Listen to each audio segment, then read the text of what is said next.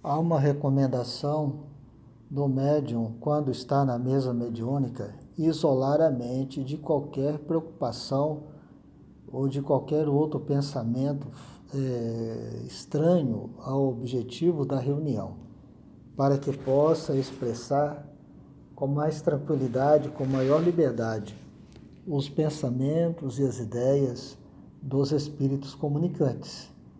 Então, é, existe a necessidade de concentrar. Concentrar é justamente isso: é buscar, focar suas ideias, seus pensamentos no objetivo é, da reunião que está acontecendo. Então, concentração não é uma atitude exterior, porque muitas vezes a pessoa está com os olhos fechados, é, parado, né? E, no entanto, a mente está em outro lugar, está em casa, está nos seus problemas, é, está nas suas preocupações do dia a dia, então não está concentrado. Concentrar pode ser até de olhos abertos, é prestar bastante atenção na reunião, nas falas, nas comunicações, tirando o proveito dos ensinamentos, porque mesmo os espíritos necessitados, mesmo os perturbadores, é, têm muita coisa para nos ensinar. No mínimo, no mínimo, nós aprendemos com eles que não podemos fazer a mesma coisa que eles fizeram, porque estão sofrendo por causa disso. Então, concentrar é prestar atenção, não é ficar de olhos fechados. É, e é desejável que os médios permaneçam de olhos abertos na reunião.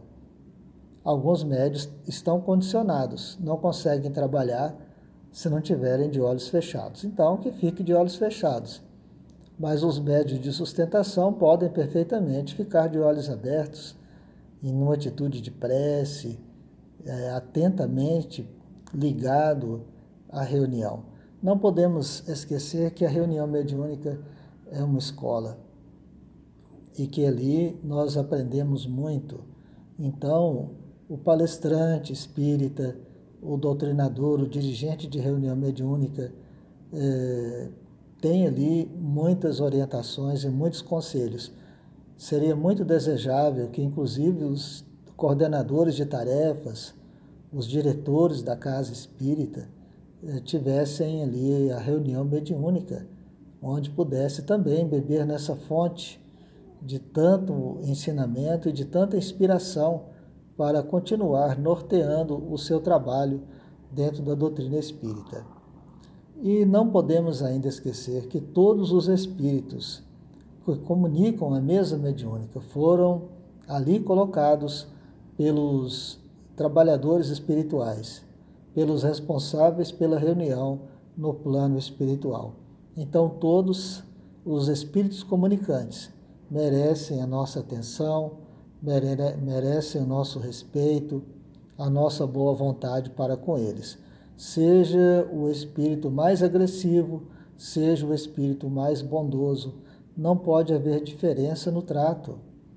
São todos irmãos necessitados que estão ali para receberem eh, as palavras do Evangelho, as orientações da doutrina e a nossa palavra amiga, porque dentre estes poderão estar pessoas a quem amamos muito e que às vezes não se identificam pessoas muito queridas nossas de vidas passadas poderão estar presentes à reunião mediúnica. Então tratemos a todos com muito respeito, com muita consideração, para que possam sim, para que possamos sim atender à programação é, preparada para a reunião mediúnica. E uma das coisas mais terríveis que existe dentro do centro espírita é o fanatismo. Dizem que o fanático espírita é o pior de todos os fanáticos.